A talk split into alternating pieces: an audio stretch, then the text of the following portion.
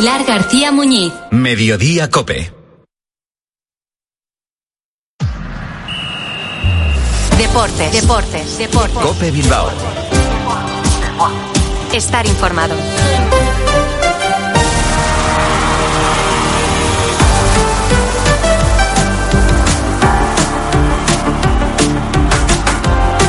Hola, ¿qué tal? Arracha León, muy buenas, 15 horas 25 minutos, soy Álvaro Rubio y en nombre de toda la redacción y de la parte técnica les doy la bienvenida a este ratito de Radio Deportiva que les ofrece la cadena COPE. En un martes 5 de diciembre, vaya semana bonita esta, ¿eh? Mañana fiesta, el jueves estaremos aquí, habrá Copa también con ese Estado River Celta, con el Atlético a las 9 de la noche, el viernes fiesta, el sábado hay tiempo de juego, el domingo juega el Atlético, vamos, una semana maravillosa.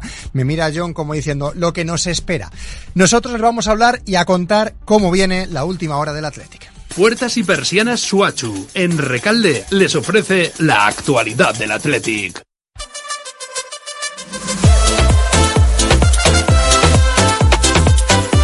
Una última hora que pasa por el entrenamiento de esta mañana el de Zama. No ha estado Geray, tampoco va a estar en el próximo partido ni en el siguiente. No ha estado de Marcos, que seguramente no sea titular y no sea nada y es precaución. No ha estado Iker Muniain, no sabemos el motivo, pero tampoco reviste lesión ni nada por el estilo, que sepamos. No ha estado Dani, que no va a estar. No ha estado Miguel Vesga, que está lesionado y como saben, no pudo ser titular, que iba a ser en el partido frente al Rayo y tuvo que abandonar el terreno de juego en ese calentamiento en el que sufría la lesión y lo que hacía que Ander Herrera volviese a ser titular y además jugase el partido completo por la parte positiva, que no sé si Ernesto Valverde pondrá a muchos sobre el terreno de juego o no el próximo jueves en el Sardinero frente al Cayón, pues ha llamado a filas, por ejemplo, a Onguero Lavarrieta, a Joreguizar, a Hugo Rincón o a Eric Gamen del Vasconia. Saben que el partido es contra un segunda federación que no está pasando por el mejor momento, el Cayón de Sarón, pero que el pasado fin de semana rompió la racha negativa que arrastraba el conjunto cántabro y consiguió ganar para recibir a un Athletic en un sardinero que no sé si se va a llenar al completo, pero que va a revestir sin ninguna duda una pedazo de entrada. He visto en varios sitios, en varios portales, que van como 12.000 entradas vendidas ya y que faltan que sumar todas las que el Athletic aporte quiero decir, aficionados del Athletic aporten a ese partido, porque además, siendo fiesta el próximo viernes, seguramente sean muchos los aficionados atletizales que se den cita en el Sardinero. El partido es a las 9, mañana hablará Ernesto Valverde, el equipo entrena por la tarde a partir de las 6 y conoceremos la convocatoria que nos llevará más o menos a saber con qué mimbres va a contar. Seguro que están todos los del primer equipo, Seguro que no van a estar Dani, Vesga y. Veremos a ver si da descanso alguno de los titulares titularísimos. O si por contra solo completa con dos o tres piezas del filial para ese partido a las 9 de la noche. Vamos a hablar más de Copa y más de Europa. Puertas y persianas Suachu. Puertas de garaje de comunidades, puertas industriales y persianas metálicas para locales comerciales. Estamos en Carretera Larrasquitu, en Recalde. Más información en puertasgarajebilbao.es. Llámenos al 944 65 39 62. Puertas Suachu. Más de Copa, ¿por qué? Porque la Morevieta juega mañana a las 7 de la tarde en casa del Levante. Después tendrá que desplazarse para jugar en Liga hasta Pucela. Y habla el Mister. Escuchan a Arich Mujica contarnos uno de los objetivos para mañana. Poder pasar y poder traer a Urriche ¿no? a nuestra casa eh, un partido pues de Copa y contra, bueno, pues vete a saber contra quién puede ser, ¿no? Pero, pero un partido poder traer a Copa de Copa a casa y con nuestra gente, ¿no? Pues, pues sería una ilusión para, para todos, para los jugadores, para la afición y, y para el club, ¿no? Una Morevieta que necesita cuanto antes reaccionar, casi casi resucitar por la victoria en el día de ayer del submarino amarillo que vuelve a alejar hasta los seis puntos la diferencia para salir de los puestos de descenso. Pero hoy es martes y vamos a hablar de baloncesto ya que mañana es fiesta, vamos a charlar con nuestros amigos y con tertulios porque mañana Bilbao Basket arranca en las 16 de la Euroliga. Y fíjense lo que dice Panchar, van a por todas. Queremos ganarlo, queremos ganarlo, seguro porque ganar un título europeo es, es algo grande y sí, nos da motivación. Seguro. Les, les, da muchísima motivación para ese partido. Mañana juegan contra el equipo alemano, alemán perdón, del Gothenburg, creo. A ver cómo lo llaman nuestros contertulios que no quiero meter mucho la gamba. Venga, vámonos a Cope más Bilbao, al 95.1 de su FM. Hace que todo esto suene John Ruiz. Dale.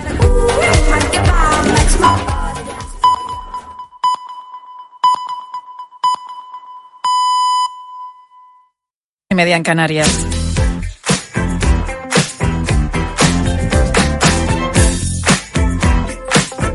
Escuchas Mediodía Cope. Con Pilar García Muñiz. Estar informado.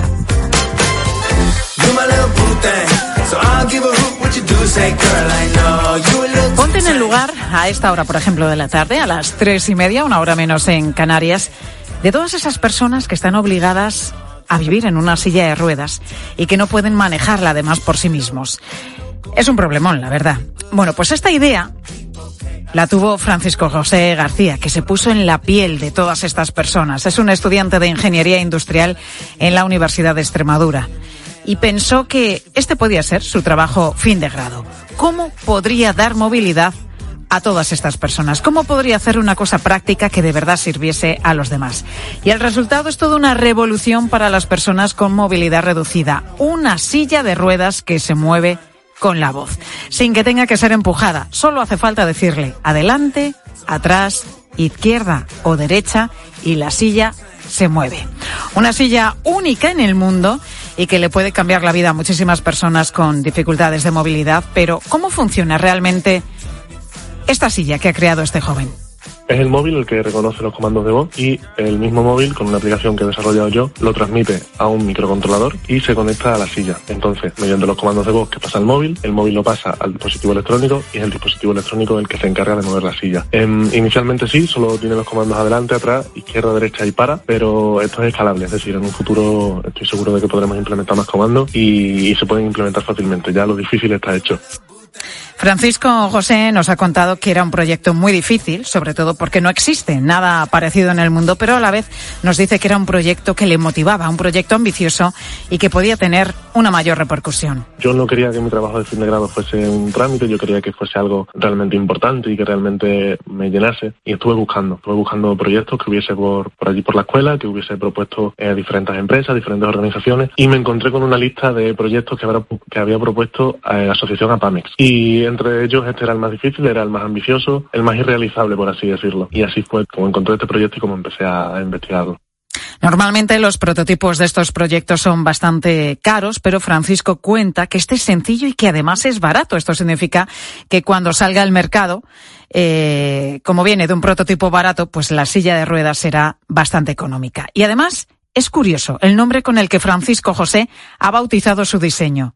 Hermes, como el mensajero de los dioses griegos que llevaba una sala sobre sus pies. Es fácil de pronunciar, que incluso no es que solo no dependa de acentos, que ya incluso no depende de idiomas. Eh, no tiene dialectos difíciles, como otros reconocimientos de voz muy famosos, no tiene la X, eh, no tiene ellos, no tiene cosas que sí que dependen de, del sitio donde se viva. Eh, no es un nombre muy común, no, normalmente por la calle no, no escuchamos la palabra Hermes, entonces eso también ayuda a evitar falsos positivos. Con su trabajo fin de grado, Francisco se lleva una matrícula de honor y además ha recibido también varios premios, algo que valoran mucho las empresas de ingeniería. Y precisamente por eso Francisco, ya licenciado, está preparando sus maletas para incorporarse el próximo mes de enero a una de las consultorías de ingeniería más importantes del mundo, que está en Alemania. Ahora mismo lo que lo veo es como una experiencia de crecimiento. A mí me gusta mucho aprender, siempre me ha gustado mucho. Eh, de hecho, estos conocimientos casi todos los he, los he adquirido yo por cuenta propia, investigando en internet, con, con por curiosidad. Y a mí lo que me interesa es, aprender, ver cómo, cómo se vive fuera de España, ver cómo se vive allí en Alemania, trabajar, eh, porque sería mi primer trabajo, y, y volver, sí. A mí me gusta mucho mi tierra, yo estoy muy orgulloso de Extremadura y, y me gustaría volver. Pues este es eh, Francisco, que con este trabajo busca un proyecto con el que pudiese ayudar a mucha gente. Una cabeza brillante como la de él ha logrado que muchas personas en silla de ruedas tengan la esperanza de ser más independientes y llevar una vida mejor.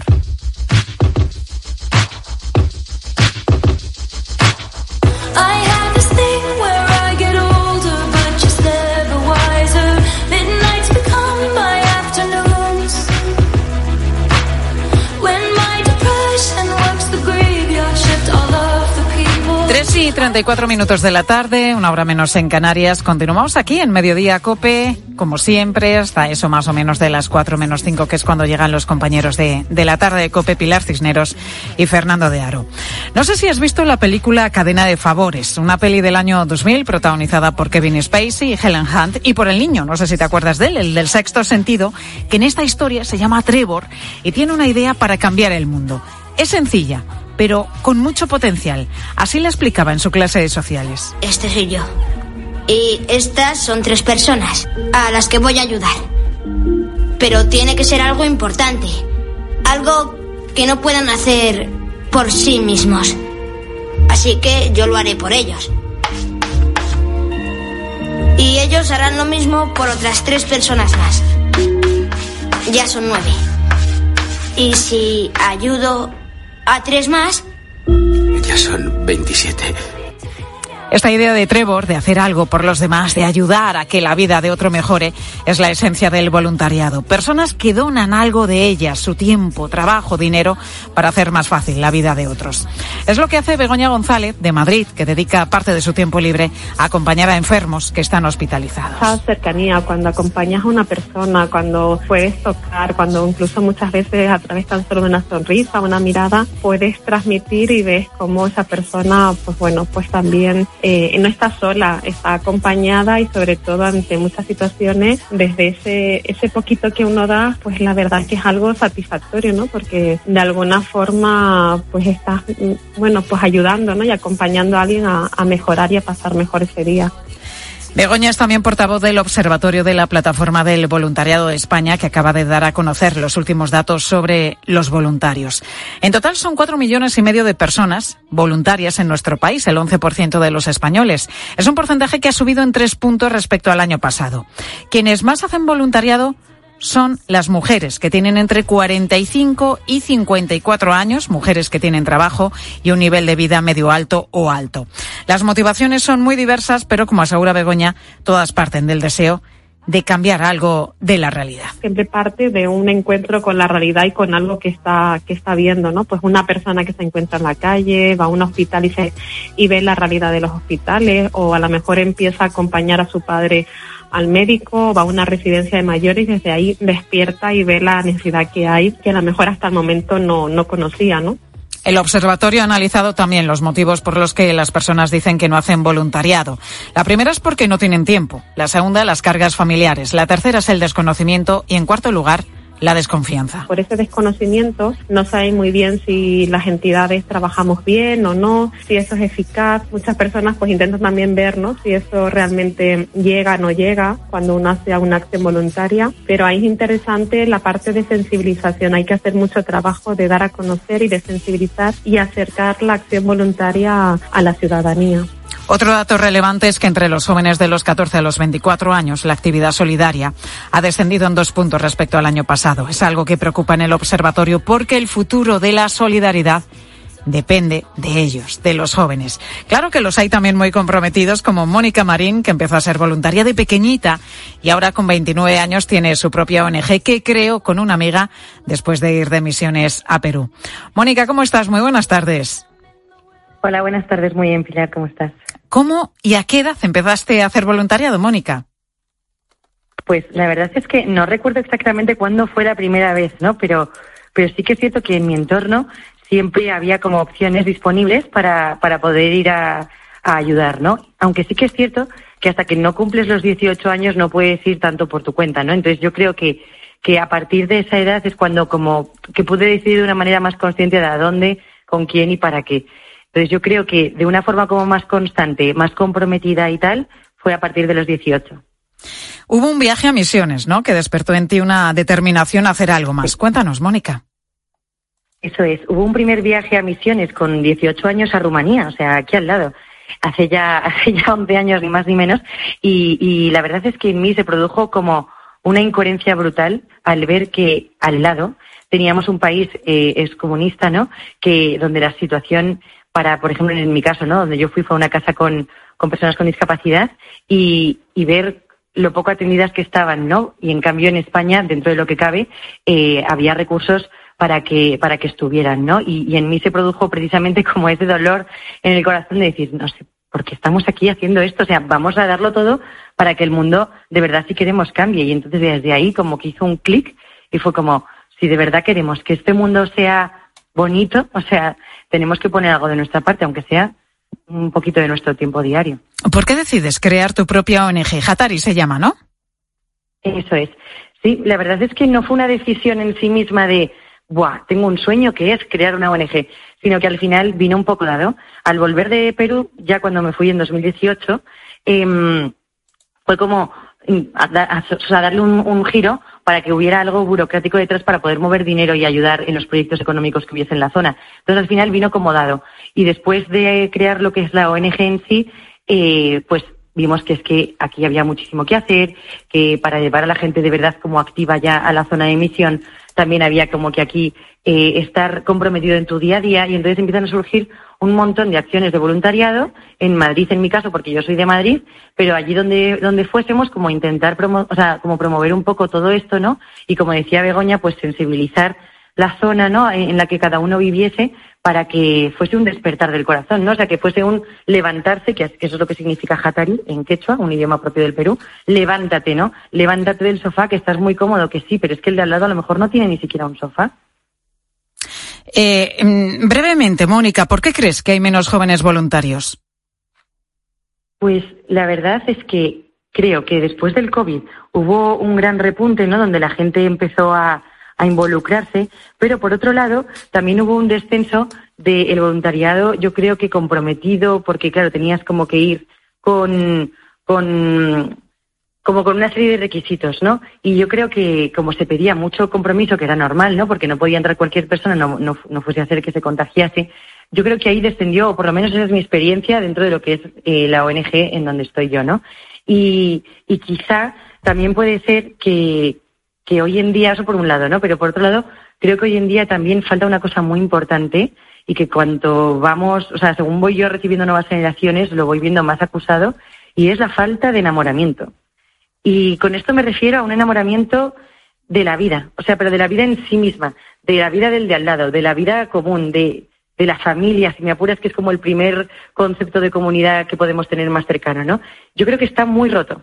Y creo que este estar tan roto ha hecho que yo ya no mire tanto al de al lado eh, o que lo mire de otra forma, quizá. No me atrevo a, emitir como juicio, ¿no? En sí, sino que, que creo que quizá al estar roto un poco el amor, eh, no hay espacio, no hay hueco eh, para ello. Y luego, por otro lado, un dato objetivo también creo que es que cada vez los jóvenes tenemos que estar estudiando más tiempo y mm, para poder luego tener un buen trabajo. O las condiciones de trabajo también muchas veces son muy exigentes y las horas a las que terminamos de trabajar pues no permiten que, que estemos tanto tiempo. Pero bueno, yo siempre digo que el tiempo es el mismo que tenemos todos y cada uno decide en qué lo emplea. Pero creo que si no se emplea en eso es por el segundo motivo que he dicho del enamoramiento por la vida. Mónica, que nos ha encantado charlar contigo, que sigas haciendo voluntariado muchos años más y que continúes con tu trabajo con tu ONG. Mónica Marín, logopeda y voluntaria, gracias por estar con nosotros en Mediodía Cope.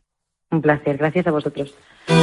Estamos en las 3 y 43 minutos de la tarde. Nos vamos a ir en directo a continuación hasta la estación de Atocha en Madrid porque hace poco más de una hora ha descarrilado un tren allí, en esa estación de Atocha.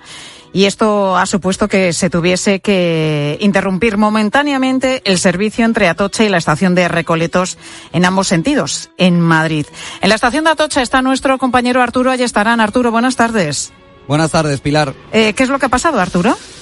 Pues básicamente venía un, un tren de cercanías de la línea del aeropuerto T4 Villalba y cuando estaba entrando en la estación de Atocha ha descarrilado en la vía 5 y te puedes imaginar, ha sufrido la salida de varios ejes de la vía. Nos comentaban hace nada algunos efectivos de seguridad que por suerte no ha habido ningún herido y que han conseguido evacuar ya a todas las personas de un tren que de hecho estoy viendo desde aquí que tienen como al fondo de, de esta vía que ahora mismo está parada y hay muchísima confusión en la estación. La gente está preguntando que cómo van a volver ahora a casa porque ha afectado hasta a cinco líneas de cercanías, Pilar. Todo esto estamos hablando en pleno puente. Comienza la operación sólida, un día de muchísima eh, actividad, pues eh, lógicamente en todas las estaciones de tren. Me imagino que habrá ahora mismo mucho desconcierto, ¿no? Entre los viajeros que están allí, pues intentando coger un tren con para para su lugar de destino. Claro, efectivamente, es que además ten en cuenta que ha sido una línea que ahora mismo estaba conectando a Tocha con el aeropuerto, o sea, quizás dos de los de las zonas desde donde más salidas va a haber ahora mismo de Madrid, así que hay mucha gente que vemos aquí con maletas grandes que probablemente intentarían ahora iniciar sus vacaciones y que quizás vayan a tener varios problemas. De hecho, veo a los efectivos de seguridad algo desbordados porque nadie sabe lo que está pasando, algunos ni siquiera se han enterado de que este tren ha descarrilado todavía y pues quieren saber qué van a pasar con sus vacaciones. Bueno, lo importante, lo que decíamos, ese tren ha descarrilado pasadas las dos y media de la tarde. Lo importante es que no ha resultado herido ningún pasajero. Esto es lo realmente importante. Y decíamos que se ha tenido que interrumpir eh, momentáneamente el servicio entre la estación de Atocha, que es donde ha descarrilado ese tren, y Recoletos, que es otra estación que está también en Madrid. Lo comento para la gente que no sea de, de Madrid. ¿Sigue interrumpido ese servicio entre las dos estaciones ahora mismo?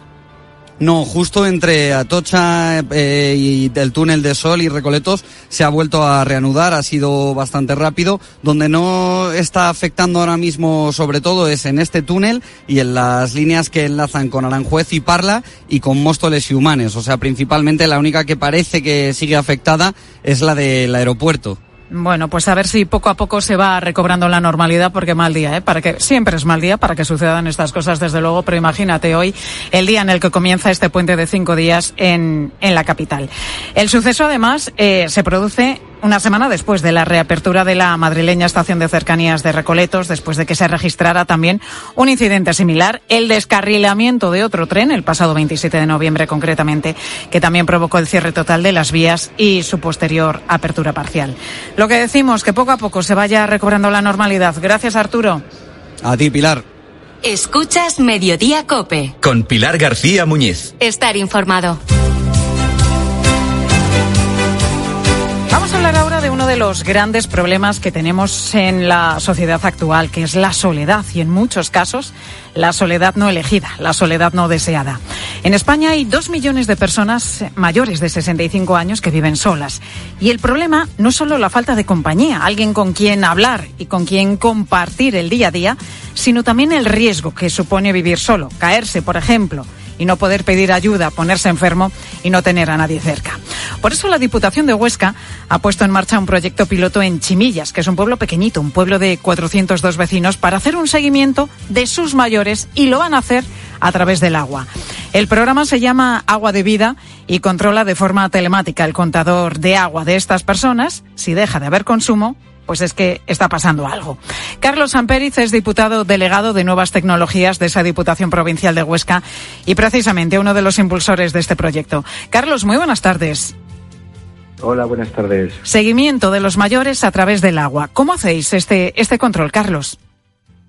Bueno, pues eh, al final, como has explicado tú, eh, es un problema acuciante el de la soledad en las personas mayores y más eh, con la problemática que tenemos en la provincia de Huesca, con la diseminación que hay total de núcleos y con la población envejecida. Entonces, eh, aunando esos problemas, buscamos soluciones eh, preexistentes, soluciones simples, eh, pues como contadores de lectura de telemetría de agua que te comunican o puedes modificar la interface para que te comuniquen cuando tienen un exceso de consumo porque entiendes que hay una rotura. Entonces hicimos la lectura inversa y si no hay lectura podemos programar una alarma para que nos envíe una señal. Y eso es en lo que estamos ahora trabajando en Chimillas, como bien has dicho, en caso de que en 24 horas el contador no haya producido o haya detectado consumo de agua, eh, establecemos un protocolo de actuación para acudir a la casa y ver eh, que la persona está, está bien. Es decir, está todo automatizado, me imagino, Carlos, y si ese contador en 24 horas no se ha movido, salta una alarma y ahí activáis un protocolo que, ¿en qué consiste? ¿Qué es lo que hacéis? Bueno, aquí lo que hemos hecho es, eh, bueno, eh, trabajar muchas administraciones o varias administraciones locales, que es la Diputación Provincial de Huesca, que es la que da cobertura a toda la provincia de Huesca, y a los entes locales, al ayuntamiento. El ayuntamiento es la primera línea eh, de trabajo con el ciudadano, es la primera línea a la que acuden las personas que residen en los pueblos y la más cercana y la más próxima. Entonces, la Diputación, con su plataforma de análisis, lo que hace es detectar ese problema, comunica vía interface al ayuntamiento y el ayuntamiento es el que eh, acude a la vivienda. Es- hemos establecido, además de utilizar soluciones simples, un protocolo de actuación y funciona de esta manera. Se le comunica y son los miembro, la gente que está en el ayuntamiento, la que conoce a esas personas y la que puede acudir a esa casa. ¿A cuántos mayores estáis controlando de esta manera? ¿A cuántos vecinos? Ahora mismo, como bien decías al principio, lo que estamos es haciendo una prueba piloto, porque hay varios, contra más tiempo se desarrolle y se trabaje y podamos mejorar la herramienta, eh, más sólida es la solución. Ahora estamos trabajando con tres personas que viven solas, en Chimillas, como bien has dicho. Estamos utilizando un tipo de tecnología de comunicación, con datos de comunicación abiertos, eh, para poder de alguna manera efectuar esa, esa alarma. Y eh, es una prueba a tres meses. En tres meses creemos que podremos escalar y proyectarlo en, en el resto de entes locales de, de la provincia de Huesca. Y la idea es que este seguimiento, las, eh, lo- los vecinos que quieran participar en, en este proyecto, lo hagan de forma voluntaria o, o cómo pensáis hacerlo cuando ya pase de, de- de esta fase piloto. Pues eh, la cuestión es que nosotros tenemos la plataforma de análisis, eh, entonces se pone el contador de agua que comunica con nuestra plataforma y nosotros comunicamos con el ayuntamiento. Y es el ayuntamiento el que conoce, el que conoce a la gente que reside en los pueblos, en el que sabe dónde está ese problema, puede trabajar con servicios sociales eh, y a voluntad, por supuesto, de las personas pueden entrar o no entrar en el programa. Es, eh, aquí, al final, lo que se consigue es que toda la cadena funcione, que toda la cadena sea conforme y que podamos evitar problemas. No es para sustituir ninguna de las soluciones existentes como el botón de emergencia del 112, la propia red eh, de, vecindad eh, que observa y, cuida de- del, del pueblo y cuida de las personas y va a ver a casa de la vecina o del vecino si están solos. Es un sistema más para evitar posibles problemas. Y nos lo ha contado Carlos Samperiz, que es eh, diputado delegado de Nuevas Tecnologías de la Diputación Provincial de Huesca. Carlos, gracias por atendernos. Muchísimas gracias a vosotros por llamar.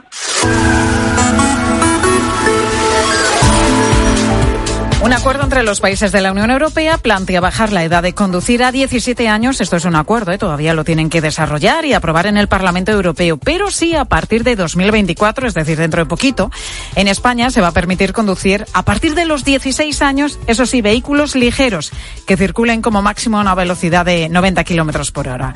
Y a raíz de todo esto, pues hoy en Mediodía Cope te preguntábamos sobre el carnet de conducir. Qué nervios pasamos ese día todos, ¿eh? ¿Cómo fue en tu caso? ¿Cómo lo recuerdas? ¿Y qué nos han dicho los oyentes? Ángel Correas, buenas tardes. ¿Qué tal? Muy buenas tardes. Bueno, Valeria nos habla no tanto del examen, sino de las veces que lo tuvo que hacer. La tercera fue la vencida. Pues yo me saqué el carnet de conducir a los 19 años, después de tres veces tener que presentarme, por lo tanto tuve que volver a, a pagar porque me ponía tan nerviosa que al final los nervios me jugaban siempre una mala pasada.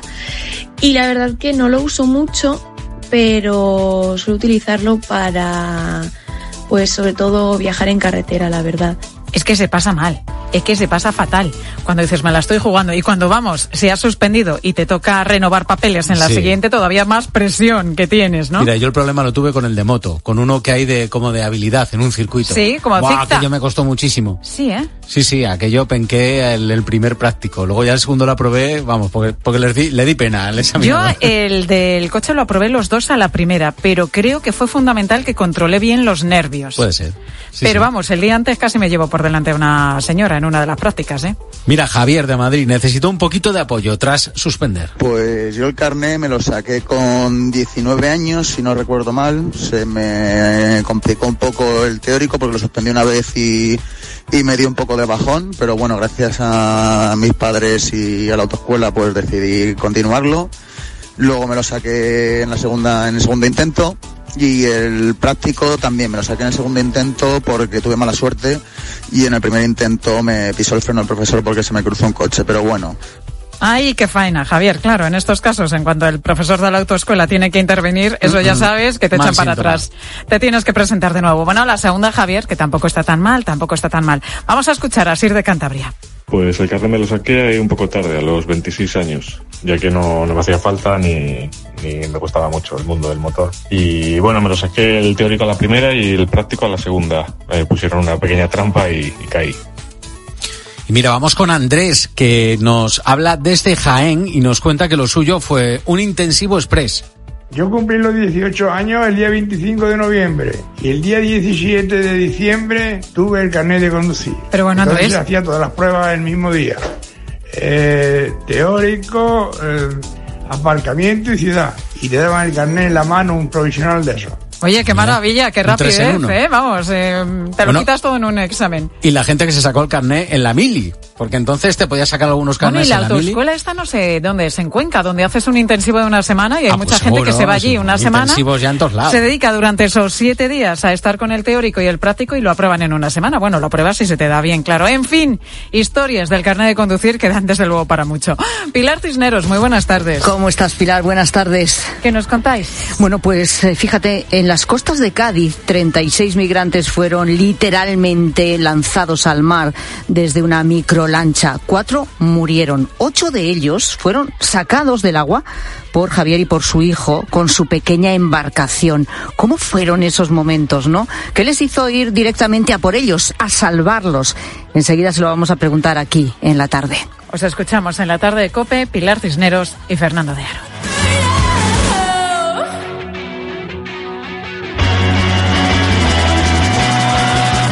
For you, I guess you moved on really easily. Escuchas Mediodía Cope. Con Pilar García Muñiz. Estar informado.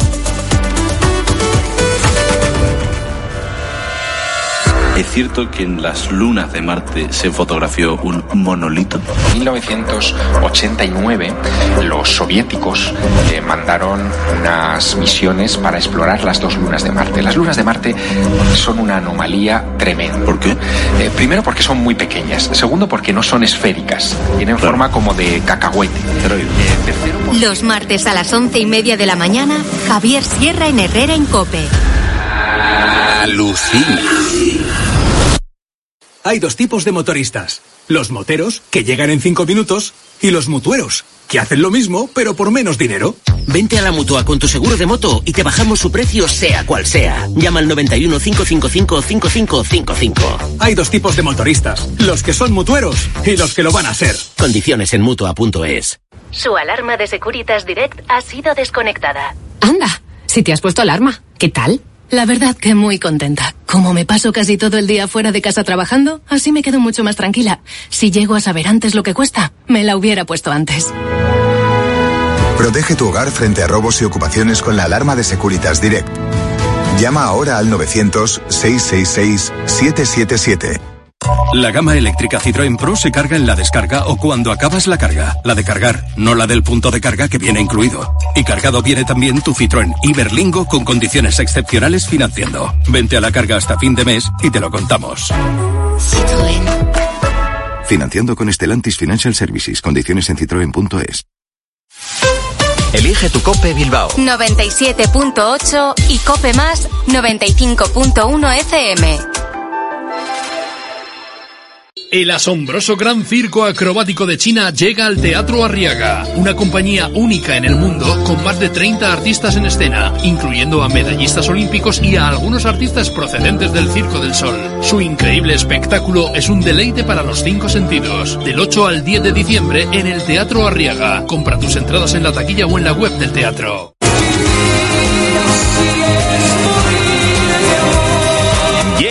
Vivir así es morir de amor, el espectáculo más grande jamás visto sobre Camilo VI. Un viaje por las canciones del artista más internacional en una producción sin precedentes, con artistas internacionales, una gran puesta en escena y una gran banda. Vivir así es morir de amor. Te enamorará, te sorprenderá. Bilbao 11 y 12 de enero. Teatro Campos Elíseos. Entradas en Cuchabank y Taquilla Teatro. Jamonería y restaurante Ver en Bilbao. Los mejores jamones, embutidos y carnes procedentes de cerdos de raza 100% ibérica. Nuestros productos ibéricos recién elaborados, listos para llevar y degustar en tu casa. Y en nuestro restaurante encontrarás la mayor variedad de carnes de cerdo 100% ibérico, elaboradas en nuestra exclusiva parrilla de leña. Ver Bilbao, tu jamonería y restaurante, el Marqués del Puerto 11. El 16 de diciembre en el recinto Padel Bay de Derio, ven a pasarlo a lo loco en el Festival Ochentero, con la banda del Capitán Inhumano, Bernardo de los Refrescos y DJ Imanol, residente de Discoteca Buda. Festival Ochentero. Puedes comprar tus entradas en Padel Bay. Venta anticipada por solo 10 euros y 15 euros el día del festival. Recuerda, el 16 de diciembre a las 11 y media de la noche, Festival Ochentero en el recinto Padel Bay, en Santo Domingo de Torvidea 10, Derio.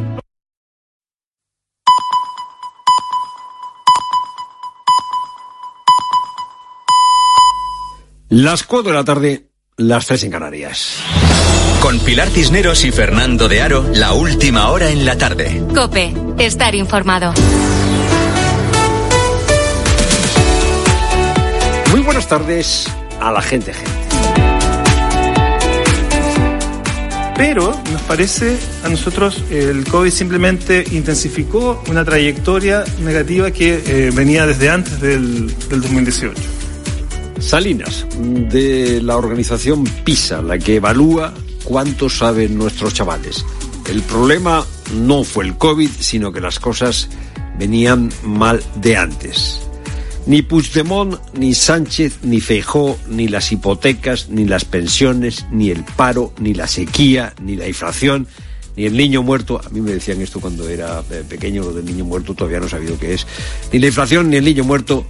El problema, el problema número uno, número dos, número tres, número cuatro, número cien en España es que los chavales que en este momento tienen 15 años saben menos matemáticas, saben leer menos y saben menos ciencias que los chavales que tienen ahora 25 años. Hemos tenido los peores resultados de la historia del informe PISA en ciencias y en matemáticas. Ahora que nos venga Puigdemont y, y- y quien haga falta con sus rollos. España ha perdido 22 puntos en lectura. 22 puntos es más de un año. ¿Y por qué ha pasado esto? Antes lo escuchábamos, lo decía Salinas. Ha sido el COVID, sí, pero el COVID lo que ha hecho es agravar una situación previa. Recordemos que en España estábamos siempre discutiendo si habría que abrir los bares y lo último que se abrieron casi fueron los colegios. El COVID ha sido uno de los eh, motivos por los que esta generación eh, ya tiene problemas eh, para comprender la lectura, para hacer bien eh, números y para entender las ciencias. El COVID. Pero no es solo el COVID. Es un sistema educativo que no funciona. Pero no es solo un sistema educativo que no funciona. Son las pantallas. Y atención. COVID, pantallas, sistema educativo y los padres. Aquí hemos tocado el hueso. Si los chavales no aprenden, es porque nosotros, los adultos, no somos responsables con los chavales. Se le puede echar todo lo que queramos la culpa a los políticos y, y si no a los políticos al, al empedrado. Pero si los chavales no saben leer, si los chavales no saben sumar, nosotros, los padres, tenemos mucha responsabilidad. Ojo que Cataluña, Cataluña es de las comunidades autónomas que sale peor paradas. Ahora que sigan diciendo que hay que dar más catalán, menos catalán, ha, puesto un, un tuit Puigdemont, ha puesto un tuit hablando de no sé qué historias para explicar el eh, fracaso educativo en Cataluña después de, claro, muchos años de gobiernos independentistas. Esto es fuera, Blas. Ahora voy a volver a entrar, Blas. ¿Dentro? Fuera. y dentro, lo explicaban en Barrio Sésamo. Pues eh, eh, el Partido Popular ahora nos está explicando la diferencia entre antes o después. La verdad es que eh, los del PP están teniendo bastante creatividad con lo del Consejo General del Poder Judicial, porque la primera posición fue, primero se renueva el Consejo General del Poder Judicial y después se cambia la ley del Consejo General del Poder Judicial. La segunda posición fue primero se cambia la ley y después renovamos el Consejo General del Poder Judicial. Y hoy Feijó, aquí en esta casa, con Herrera, ha dicho, hombre, no, vamos a intentar ser flexibles. Las dos cosas a la vez. Cambiamos el Consejo General del Poder Judicial y cambiamos la ley al mismo tiempo. Firmemos un pacto de forma pública y notoria con ese proyecto de ley y a la vez que renovamos el Consejo, ese proyecto de ley entra en la Cámara y lo presentamos como un pacto público. Es verdad que durante la tramitación parlamentaria nos pueden engañar, sí, pero un riesgo tendremos que correr. Bueno, pues Feijó en estos micrófonos ha cambiado la posición del Partido Popular que ayer, ayer mismo, era la de primero cambiamos la ley y luego la renovación del Consejo General del Poder Judicial. Ahora se muestra más flexible. ¿Eh? Las dos cosas al mismo tiempo. ¿Y qué dicen en Moncloa? Que no. Que no y que no. Que primero renovación y luego ya veremos. Renovación del Consejo General del Poder Judicial. Cumplimiento de la Constitución. Y posteriormente se podrá dialogar. Pero es improrrogable. Si las dos partes quisieran, el acuerdo estaba firmado esta tarde. Aquí lo que están es peleándose unos y otros para ver a quién echar la culpa de que no haya renovación del Consejo General del Poder Judicial. Es lo primero, no lo único. Buenas tardes, Pilar Cineros.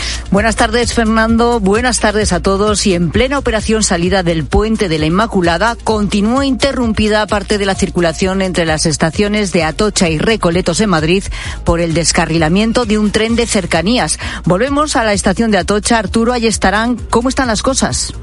Pues en un primer momento ha sido todo muchísimo más caótico, parece que se va normalizando todo un poco más.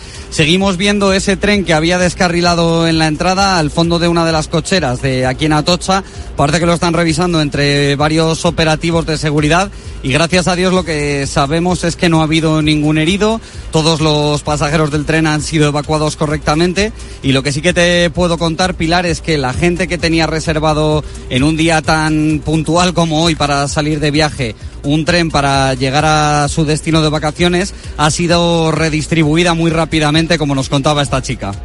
3 menos 5 por ahí y nos han mandado un mensaje como a las 3 y 10 o a las 3 y 20 de que se había descarrilado, que nos fuéramos a Aranjuez, eh, nos buscáramos la vida y nos fuéramos en cercanías a Aranjuez y ahí ya saldría.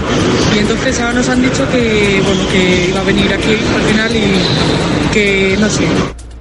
Muchos operativos de seguridad que ahora mismo están algo desbordados por mucha gente preguntando de dónde va a salir su tren nuevo, pero parece que la situación se va normalizando poco a poco aquí en la estación de Atocha. Gracias, Arturo. En cualquier caso, estaremos pendientes a lo largo de la tarde para ver si finalmente, como decimos, eh, llega la total normalización de ese tráfico de trenes. Y en las carreteras, pues una hora lleva activa ya la operación especial de tráfico. Se esperan 8 millones de desplazamientos durante el puente y ya se registran los primeros problemas, sobre todo en las salidas de las grandes ciudades.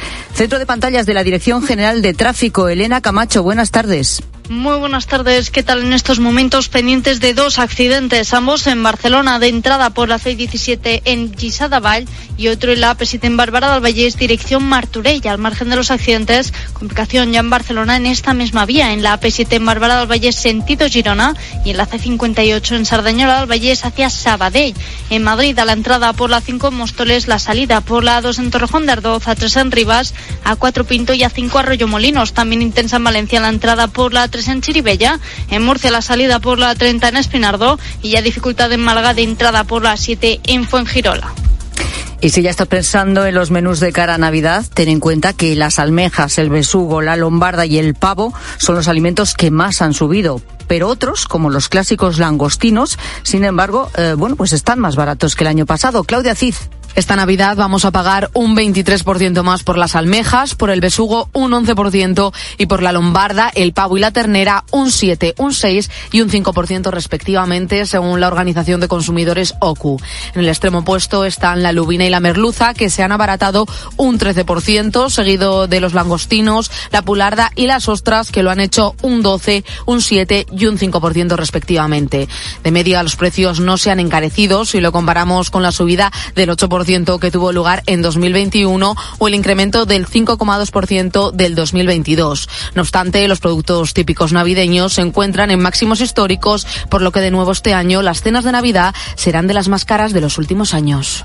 Y Ter Stegen pasará por el quirófano, Luis Munilla. Sí, lo estaba tratando de evitar el portero del Fútbol Club Barcelona, pero su lesión en la espalda definitivamente le obliga a pasar por el quirófano, Elena Condis. La decisión está tomada. Ter Stegen se opera, según hemos podido confirmar, es la solución más fiable para acabar con el dolor crónico en la espalda provocado por una protosión en la vértebra que le afecta también la pierna. Estará entre dos y tres meses de baja. Podrá reaparecer para la ida o la vuelta de octavos de la Champions tras consultar con varios especialistas. Ter Stegen se acabó de convencer y pasará por el quirófano en los próximos días. Ter se opera y es noticia también que la Fiscalía de Madrid solicita cuatro años de cárcel para los cuatro miembros del Frente Atlético que colgaron de un puente el muñeco con la camiseta de Vinicius. Hoy comienza la segunda ronda de la Copa del Rey de Fútbol con cuatro partidos. Atzeneta Getafe a las 7 y luego a las 9 otros tres encuentros. El Arosa Valencia, el Castellón Oviedo y el Español Valladolid.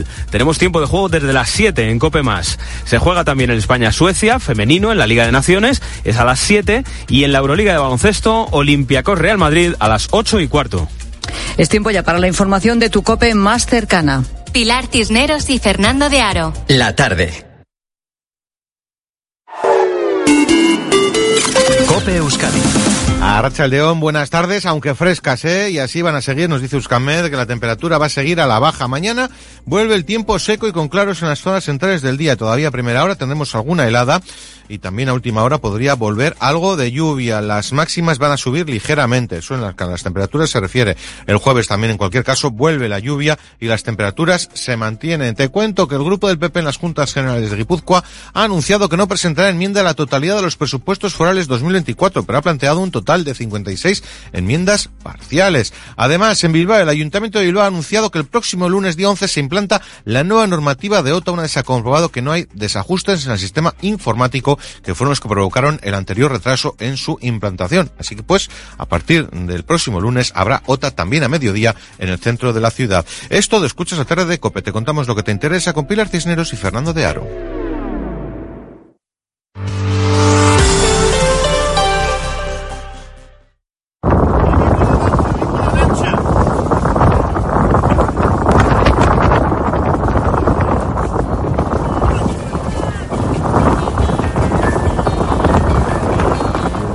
Un suceso que desde luego yo creo que da para pensar y me refiero a, cada uno de nosotros, ¿no? Porque nos puede pasar a ti, a mí, a cualquiera. Ojo, un total de 36 personas migrantes, seis de ellos menores, fueron lanzados al mar desde una narcolancha, 27 de ellos a la playa de Camposoto, en San Fernando, en Cádiz, y 8 a Santipetri.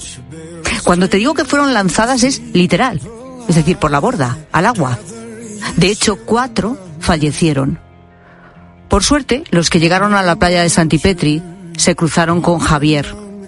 Javier es gerente de una empresa náutica de la zona. Estaba grabando un vídeo promocional, fíjate, de, de esa zona precisamente, donde él trabaja. Y en cuanto vio lo que estaba pasando, oye, no lo dudó ni un segundo. Cogió una pequeña embarcación y junto a su hijo, un joven de 23 años, pues nada, se fue a la playa, se lanzó al mar e intentó rescatar al mayor número posible de estos migrantes. Salvaron a ocho personas. Javier González, ¿qué tal? Buenas tardes. Eh, hola, buenas tardes. Ha pasado casi una semana, pero supongo que, que esto que estamos contando y lo que viviste eh, lo tienes presente cada día, casi cada hora de tu vida ahora. Más bien, aparte de lo que estás comentando, cada noche también. Es difícil conciliar el sueño. ¿Cómo sucede? Es decir, que tú estás grabando un vídeo, eh, porque como decimos, tú tienes un negocio eh, relacionado pues con, con, la náutica en la zona y estás grabando un vídeo para promocionar tu negocio. ¿Qué pasa? Te resumo un poquito. Nosotros tenemos una empresa náutica allí familiar, Náutica Gurri, en la cual ese día teníamos una filmación con unos Instagramers que estaban allí con una productora grabándole un anuncio publicitario. En ese momento habían parado para hacer un picnic y eh, veo que entra una lancha de las que no estamos acostumbrados a ver por allí con personal arriba. A mí me sorprende el tema porque se veía que algo raro iba a pasar. Con tan mala suerte o tan buena suerte para ellos que enfrente nuestra de la playa donde tenemos nuestra instalación en el club de Windsor de aquí de Santipetri, pues tiran a ocho personas.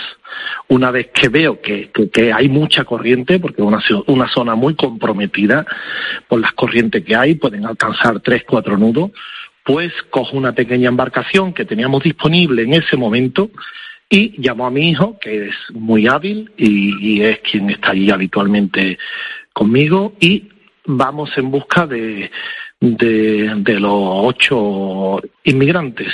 Al mismo tiempo veo que hay chicos de que tenían puestos los nuprenos, que estaban trabajando con nosotros, que intentan irse también a rescatar. Yo le digo que no. Hay un vídeo por ahí que yo digo que no, que no se metan porque esa zona es muy peligrosa. Si ya socorrer a, un, a una persona que se está ahogado, que se está ahogando es complicado, pues imaginaros con tanta corriente. Entonces yo le prohíbo que se metan, o sea, que no vayan. Entonces a medida que voy para allá con mi hijo, no nos podemos imaginar lo que nos vamos a encontrar en un periodo tan corto de tiempo, porque no transcurrió más de un minuto. Entonces cuando llegamos allí, a, a, los, a donde están ellos, pues es como a quien cojo, a papá o a mamá, porque estaban todos allí y nos vemos que hay uno boca abajo. Yo le dije a mi hijo, no, eso es un chaquetón. Dice, no,